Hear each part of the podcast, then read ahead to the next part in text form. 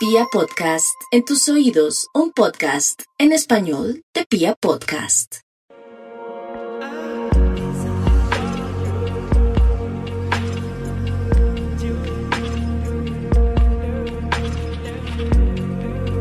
Bienvenidos a un nuevo capítulo de Pasión por Viajar con Vete por el Mundo y hoy traemos a un invitado súper especial que es Federico Vulcano, nómada digital, mejor dicho, es el sensei para mí, yo en algún momento de mi vida quiero llegar a ser como él, viviendo en otro país, viajando por el mundo y trabajando 100% remoto. Federico, muy buenos días.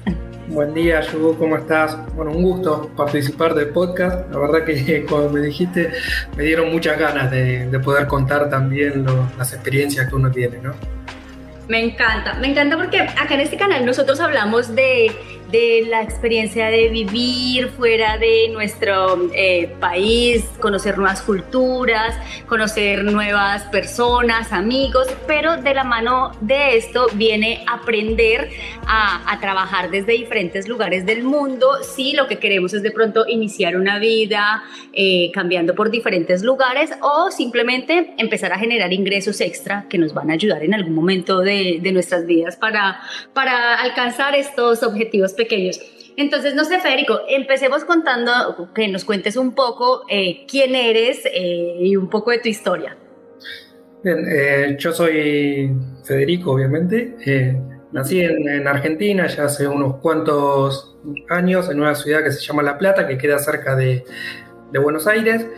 Estudié comunicación social, que es la carrera de periodismo, trabajé como periodista y después eh, empecé a hacer cursos de, estos temas digitales, de redes sociales, de Google y un montón de otras herramientas. En el medio yo trabajé muchos años como funcionario en la provincia de Buenos Aires, que es una provincia muy, muy grande, muy extensa en, Argentina. ¿Gran Buenos Aires? sí, en Buenos Aires. Es, ahí, es todo Buenos Aires. es una provincia de 15 millones de habitantes, es casi un país. Y en el trabajo que tenía, yo trabajaba en, un sector en rentas, ¿no? en, los que cobrábamos los impuestos. Y ese trabajo me dio la posibilidad de recorrer la provincia. Recorrí más de 100 localidades en 5 años. Fue muchísimo. Y muchas veces nos quedábamos uno o dos días en cada localidad, en cada ciudad, eh, para hacer el trabajo. Y ahí me empecé a dar cuenta que el trabajo en realidad no tenía que ser desde la oficina que todo se podía hacer de forma digital. Esto ya pasó hace unos años y eso me empezó a, me despertó un interés muy muy fuerte eh, sobre los temas digitales y es ahí donde eh, aceleré ¿no? y empecé eh, a estudiar un poco más. Esto básicamente es capacitación. después de hacer esto, renuncié a ese trabajo. ¿Y fue fácil? ¿Fue fácil tomar la decisión de renunciar? no fue fácil la decisión y encima, como creo que pasa en todos los países del mundo, ¿no? Cuando ya sos funcionario y trabajas para el Estado, uno tiene la sensación de que nunca va a perder ese trabajo. Así que, bueno, lo más suavecito que me han dicho es loco. Y, esa fue la situación, pero eh, decidí eh, dejarlo para empezar a recorrer otro camino, armé agencias de, comunicación, empecé a dar capacitaciones de cursos de community manager, armé una academia después, eh, empecé a viajar por algunos países, a conocer otras personas, en digital empecé a conocer personas del otro lado del mundo y eso me llevó con el tiempo a mudarme a Madrid y estuve un año en Madrid, estuve el año de la pandemia en Madrid. Eh, esto aparte, pero fue una, una, locura absoluta ver las calles de Madrid vacías durante meses. Uno iba a comprar vacías, vacías, vacías, en una ciudad tan grande y tan importante. Eh, y después de un año me, me mudé a una, a una, ciudad mucho más chica, mucho más tranquila, en, en, el interior de, eh, de España a dos horas de, Madrid. bueno, hoy trabajo 100% remoto, sobre todo con campañas de Google Ads, con la publicidad de Google. Y trabajo con agencias en Argentina, agencias acá en España eh, y con otros lugares del mundo, con clientes en todas partes. Y, esto, siempre, esto siempre me gusta contarlo porque últimamente tengo más amigos virtuales que, reales. Y eso fue lo que pasó. Los clientes que tengo, te digo, el 80% nunca nos vimos personalmente. Sí, nunca nos vimos. Y esa es una situación que, que la verdad que es bastante extraña, pero uno se acostumbra, ¿no? Y en el día a día son cuatro, cinco, seis reuniones, entonces eso lo mantiene a uno eh, ahí. Eh, activo. Exactamente. Wow, bueno, creo que hay muchos temas que ya quiero abordar, pero espera, empiezo a organizarlos porque de verdad que cuando tú me, empiezas a contar esto, eh, en, algunas partes yo me identifico contigo, yo pues llevo eh, un poco menos iniciando esta ruta de nómada digital desde un punto diverso. Yo no soy experta en la parte de campañas ni ni, ni ads, ni nada de esto, sino que estoy por la línea de marketing de influencers y content creator, que también es válido porque me permite trabajar remoto y tener la posibilidad de moverme eh, constantemente.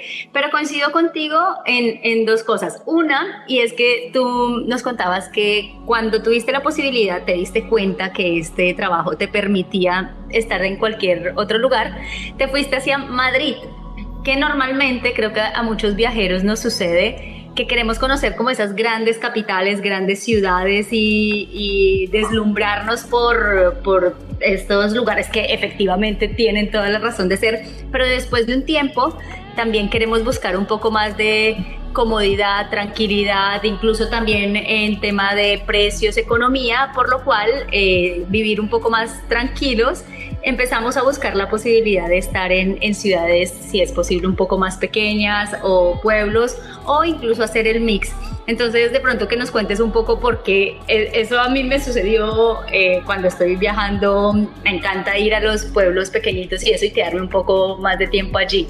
Entonces, de pronto que tú nos cuentes, si tuvieras la posibilidad de elegir otra ciudad, otro país en donde quisieras vivir o donde quisieras ejecutar tu, tu labor. Sí, mira, es exactamente eso. Me di cuenta que mm, la verdad que no, no hay límites, no hay barreras para, para, este tipo de trabajo. Sobre todo porque las herramientas son únicas. Entonces uno puede aplicar los mismos conocimientos para cualquier tipo de mercado y para cualquier tipo de país. Más si sabes algunos idiomas, te abre muchas más puertas. Y después, esto ya me lo vengo planteando hace mucho tiempo.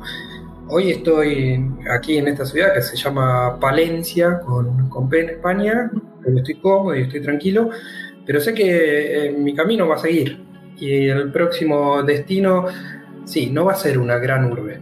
Eso coincido. Porque cada vez me, más para el interior, ¿no? Ahora estoy en la ciudad y ya tengo ganas de irme a un pueblo, por ejemplo. Y ese pueblo puede ser seguramente más en la costa y podría ser en, en España o podrá ser cualquier otro país. Digo, ahí no, digo, creo que no, que no hay barreras y dejar que también uno dejarse llevar un poco por los, por los impulsos, ver el momento, ver las condiciones y empezar a, a seguir ese camino. Porque ese, eh, creo que vos ya, esto ya lo recontra ¿no? Pero la posibilidad de conocer otras culturas, conocer gente y ya ir haciendo amistades, no solamente en digital, sino en, la calle, ¿no? Acá en el día a día, la verdad que es fabuloso, porque te da una amplitud totalmente diferente y a mí para lo que me sirvió es para calmarme, porque yo la verdad que vivía acelerado bastante acelerado y con el trabajo fijo más todavía. Y con toda esa presión y esas necesidades eh, y todos los apuros que en realidad no son tan... Uno tiene que vivir, me parece que mucho más tranquilo. Cuando logra esa serenidad, ya se da cuenta que el lugar eh, donde está es uno, no es el, lugar físico donde está, el lugar físico te da las condiciones y podés disfrutar ¿no? de, cada, de cada parte, pero en, realidad el, lugar está dentro de uno y eso creo que hay que entenderlo así para poder tenerla abierta la cabeza de cierta forma que, te lleve a tomar nuevos riesgos y a tomar nuevas decisiones que puedan seguir impulsando tu camino.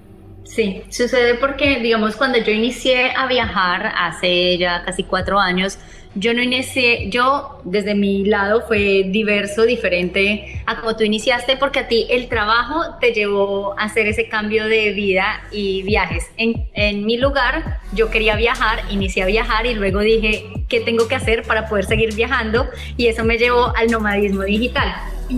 Y eh, yo sentí que quería seguir viviendo de esta manera cuando llegué al sudeste asiático, porque allá como que todo el mundo era más, más tranquilo, más relajado. Eh, yo allá siento que las personas son súper sonrientes, el carisma es económico, eh, algunas de las principales ciudades aptas para nómadas digitales empiezan allá desde Bangkok Bangkok.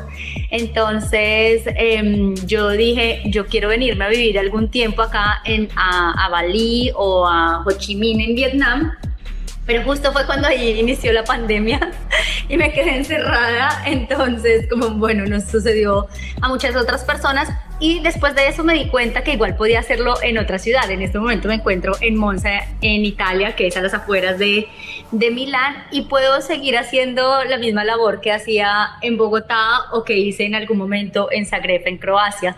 Entonces, como tú lo dices, es más en, en entender que mm, somos nosotros quienes llevamos, como tú dices, esa paz y ese espacio esa calma. Somos, al, final, eh, yo no lo entendía mucho, pero somos nosotros nuestro propio hogar y a donde quiera que vayamos, somos los que vamos a edificar independiente de la ciudad, pero sí teniendo en cuenta qué es lo que nos gusta, qué es lo que nos atrae de ese lugar y qué es lo que más nos sirve, porque probablemente, no sé, yo puedo decir, no, a mí me encantaría Nueva York, pero económicamente tal vez a mí me están pagando en pesos colombianos, en, moneda chilena o no lo sé, y tengo que pagar en euros, en libras esterlinas, pues debo ser un poco consciente del dinero que recibo, donde me permite estar.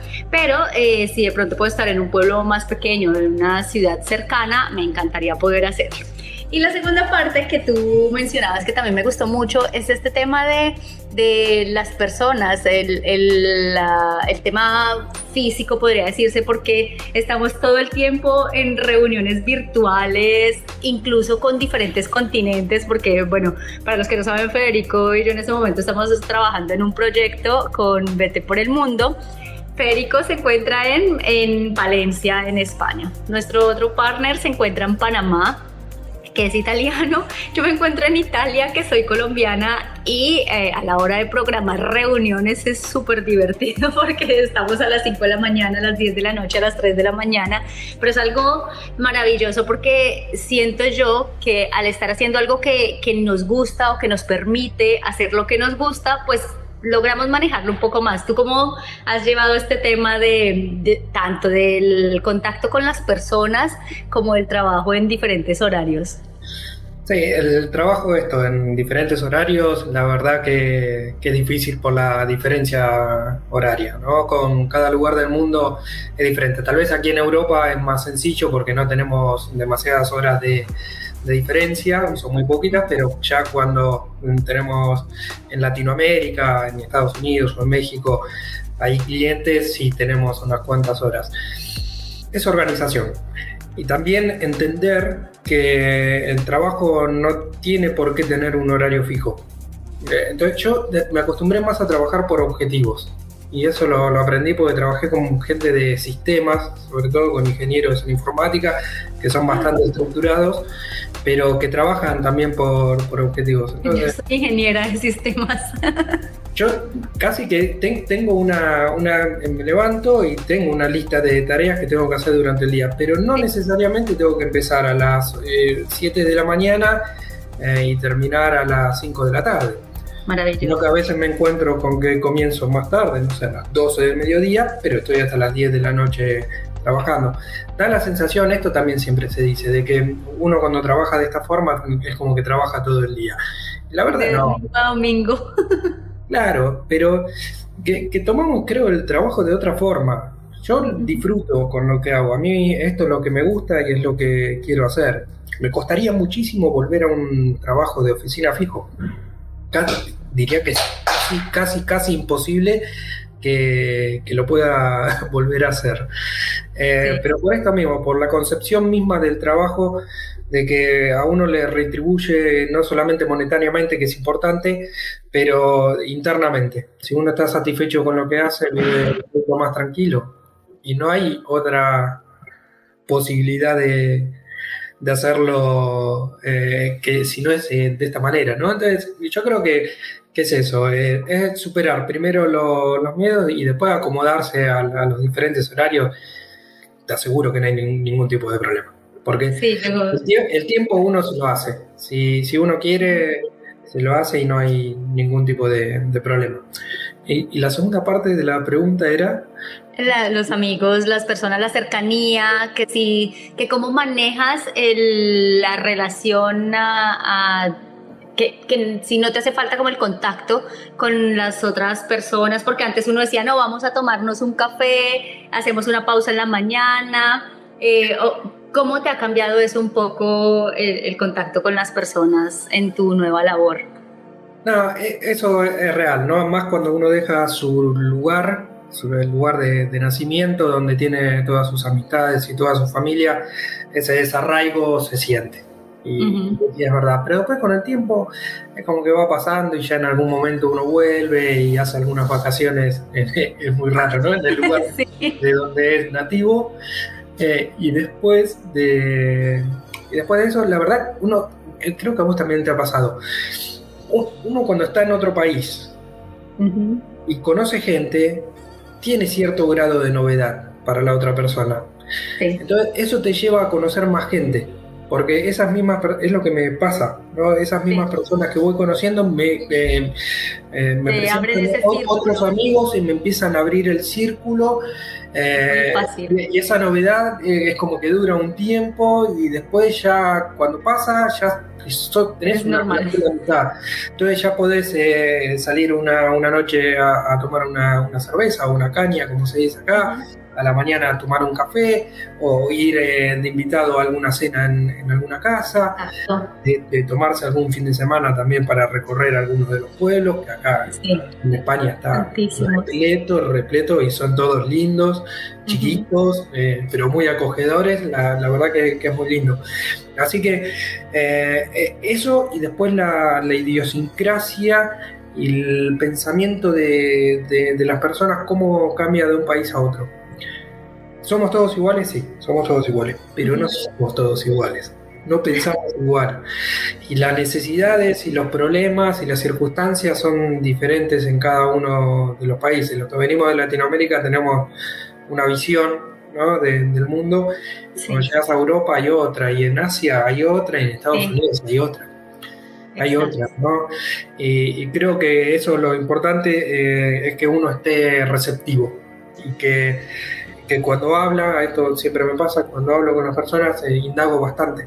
¿no? Entonces les hago muchas preguntas sobre lo que ellos creen o lo que piensan y a partir de eso yo poder hacerme una idea más acabada de, con quién estoy hablando y cómo piensa y si yo también eh, puedo pensar de, de esa forma, forma o puedo cambiar mi forma de pensamiento. Eso me parece maravilloso y es cuando hablamos de culturas, eh, muchas veces uno lee por qué viajar y el texto dice por qué vas a conocer nuevas culturas, pero cuando tú de verdad lo vives y que esto yo normalmente lo cuento, cuando yo llego a un templo en Tailandia y hay un cartel gigante que dice prohibido el ingreso para mujeres. Y yo me quedo pensando yo, pero ¿por qué? Como tú dices, si todos somos iguales, y yo estoy acá de turista, te, no sé, estoy eh, hablando de, de, su cultura, de su país tan bonito, exponiendo y me ponen un cartel gigante de no puedes entrar. Y el hecho de respetar, y, y no voy a hacer un, un drama, un show y pancartas, eh, así obviamente vamos a ser todos iguales, simplemente entender que hay algo, algo que se respeta porque soy yo la que estoy llegando a un lugar externo, pero ver lo divertido, lo bonito de entender de cómo son las cosas así, que te hacen crecer un poco más porque muchas veces puede que nuestro pensamiento se sesgue de alguna manera y tratar de entender eso a veces como que es un poco difícil eh, o sea, de, ver lo positivo en esas cosas que podríamos decir negativas, ¿no? Entonces al final buscar la manera de, ok, entonces esperemos, eran ya como cinco chicas conmigo esperando a que llegara un hombre a tomar la foto para nosotras ver qué había dentro y de esa manera hacer amigas, luego amigas con el chico que llegó e irnos luego todos en junto, eh, juntos a tomarnos una cerveza a diferentes países y a iniciar nuevamente una amistad. Sí, este tema de, de, culturas, de salir, de hacer nuevos amigos, se me hace que es de lo más bonito y gratificante que tiene este tipo de, de trabajo, porque al final eh, no, no, sé cómo encapsular la palabra nomadismo digital, porque tiene tanto de amplio como de ancho, porque no son solo actividades muchas veces como, como las que mencionábamos exclusivas de marketing, sino que también existe la posibilidad del trabajo remoto, que es más o menos ejercer tu misma profesión, pero desde tu casa o desde otro lugar. No sé si de pronto tú nos puedas ayudar ahí para ir acá eh, cerrando este, este espacio de, temas un poco para muchas personas complejos o, nuevos, para otros que ya estamos en el camino, que de pronto nos ayudan a, tener una guía. Entonces, de pronto, si tú puedes explicarnos un poco eh, de si hay alguna diferencia entre ser nómada y entre trabajar remoto, o es lo mismo desde tu punto de vista. No, eh, para mí, digo, no, no es lo mismo. Yo creo que el nómade digital tiene otra, otra visión y lo que busca es un camino más eh, espiritual ¿no? y, de, y de conocimiento y, puede trabajar con, con, diferentes tipos de clientes. Yo creo que, que, se basa en eso, en ofrecer tal vez un servicio. Ahí tenemos varias herramientas, podemos aprender a hacer sitios web, podemos aprender a hacer campañas de Google en, Google, podemos aprender a hacer campañas de publicidad en redes sociales, o ser community manager, o un montón de, de otras tareas digitales que no necesitan la presencialidad. ¿no? Pero yo creo que en, tener una, una cartera de, clientes. Y después hay muchas eh, plataformas que ayudan para esto. Está Fiverr, está Freelancer, está Workana, donde, que te abren puertas a, a, todo el mundo para esto. Ahora, el, y el trabajo en remoto eh, lo estamos viendo mucho ahora con las personas que son ingenieras en sistemas que no necesitan estar en la oficina y que su trabajo es 100% digital. Y esas personas estamos viendo que se están moviendo, pero en general se establecen y tienen un horario fijo que tienen que cumplir. Algunos son por objetivo, pero en general tienen que estar eh, como en un horario de oficina en algún lugar. Cuando estés sentado con el ordenador en la playa, tenés que cumplir ese horario. Entonces yo creo que hay una, una diferencia. No es que uno esté bien, el otro esté mal es, son decisiones de vida. Eh, en uno, creo que en el trabajo remoto, uno se asegura ese salario para vivir. Es lo que a veces nos hace falta mucho a los que estamos iniciando. Y en el nomadismo digital tal vez es un poco menos estable, pero esto eh, en el tiempo y, y dedicándole eh, y capacitándose sobre todo, después la verdad que hay muchas más posibilidades, porque esto lo sabemos, uno cuando trabaja por su cuenta no tiene un techo de salario, va a depender de las capacidades y las habilidades que, uno tenga.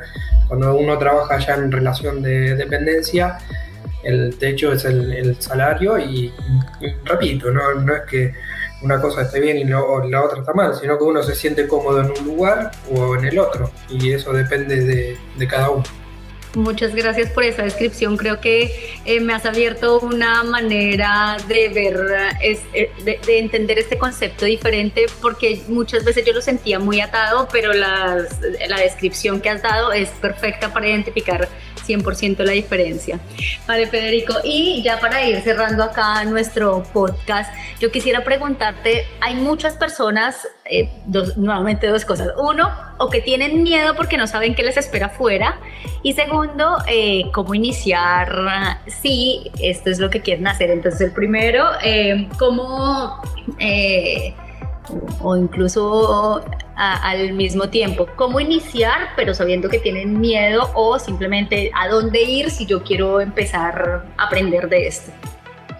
Sí, eh, bueno, hay una parte muy importante que es la capacitación, ¿no? En conseguir habilidades digitales, sobre todo para ofrecer servicios para trabajar de las dos formas que hablábamos anteriormente.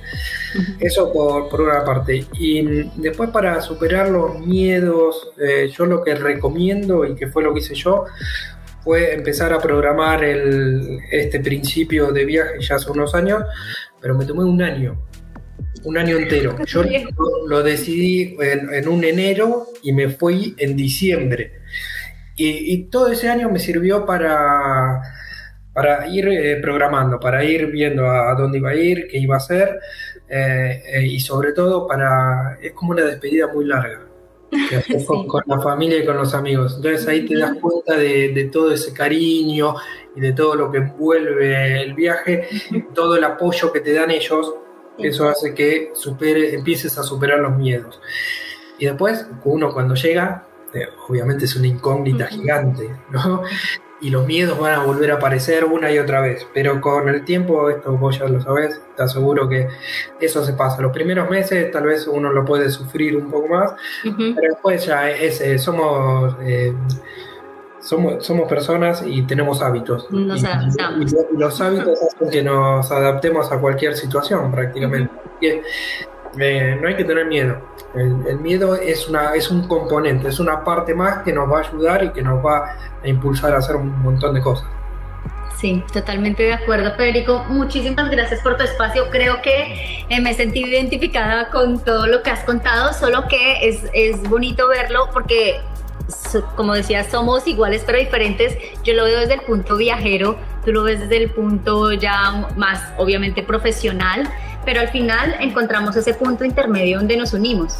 Y estos espacios se me hacen que nos ayudan mucho para las personas que quieren empezar que de pronto sienten esa necesidad ya sea o de cambiar de trabajo o de empezar a generar unos ingresos extra en horarios fuera de su horario normal de trabajo o quieren simplemente viajar y no saben cómo empezar a a generar dinero. Creo que este es un tema que está revolucionando, aunque para muchas personas ya viene desde hace años, como lo contabas tú, y que somos muchos, muchos que vivimos esto. No sé, en tus compañeros, socios o personas que están en el medio, si tú sientes que todavía somos minoría o que va creciendo la tendencia que tiene. Que tiene. Sí, eh, creo que va creciendo, pero de a poco. No, no, no, somos muchos los que nos arriesgamos por diferentes circunstancias de, la vida, ¿no? Eh, yo del grupo de, más amigos que uno siempre tiene, yo soy, yo soy el único que hizo Yo también. Todo el resto está más atado a la ciudad, a sus trabajos, eh, la familia también, obviamente, cuando tenés hijos pesa, pero eh, cuando uno habla, antes de irme, ¿no? cuando uno hablaba, hablaba con mis amigos y, todo, creo que, te digo, el 90% me decía, sí, a mí me encantaría hacerlo, pero... Exacto. Entonces, lo, primero que hay que hacer es sacarse ese pero. Ese pero es el que nos impide avanzar. Entonces, si ese pero no está, seguramente hagas algunas otras cosas. Eh, pero bueno, eh, todos con la ilusión de hacerlo, pero con, esa imposibilidad interna de, no poder hacerlo. Así que es muy, muy extraño. Yo creo que somos pocos todavía, pero la, tendencia va para este lado. Y más con eh, el año de pandemia que hemos pasado, que, bueno, que ya vemos que va, va pasando, se dice que se aceleró todo el contexto digital, por lo menos cinco años avanzó. Entonces, eso es un impulso muy fuerte y esto va a seguir de esta forma. Ya nos hemos acostumbrado al mundo digital, cada vez tenemos más herramientas digitales. Eh, el móvil hoy es de una forma y seguramente dentro de unos años sea absolutamente diferente los ordenadores también. Así que yo creo que hay que ir para, para este lado, que le interese poder empezar a recorrer un camino y usar su vida en el buen sentido para conocer otras culturas, para conocer otras personas, para nutrirse personalmente, yo creo que este es el camino. Y para los que no, está perfecto y también se puede vivir de, otra forma. ¿no? No, no, hay una, no hay nada escrito, ¿no? no es que una vida sea mejor que la otra, sino que la vida se basa en decisiones y las decisiones que tomemos van a marcar nuestro futuro y bueno, cada uno busca el futuro que quiere. Así es, y ya como última cosa rescato lo que tú dijiste y es ponerse una fecha, una fecha. Hay que definir cuándo será ese primer paso porque si no ahí está nuestro pero donde seguiremos pensándolo. A ti te tomó un año, a mí también me tomó un año, eh, un año y como dos meses más o menos. Yo lo pensé en, más o menos en, en agosto y eh, en octubre del siguiente año me fui pero fue aproximadamente ese año y tuve un año entero para ahorrar, para programarme, para estudiar, para capacitarme eh, y para decir estoy 100% segura de que quiero iniciar esto. Federico. Bueno, yo muchísimas gracias eh, por el espacio. Eh, espero que, les, que, les, sirva a, a, los que escuchen. Y bueno, y siempre estamos ahí atentos y a disposición esto también para, cualquier tipo de consulta o lo que sea, no, pueden, me pueden buscar en, las redes y, les aseguro que les voy a contestar a todo porque tengo alma de docente también porque soy profesor y, me gusta atender a, todos, ¿no? Así que digo, son bienvenidas todas las consultas. Muchísimas gracias Federico Vulcano, a todos ustedes por haberse conectado con nosotros en este podcast y nos vemos en un próximo audio. Muchísimas gracias.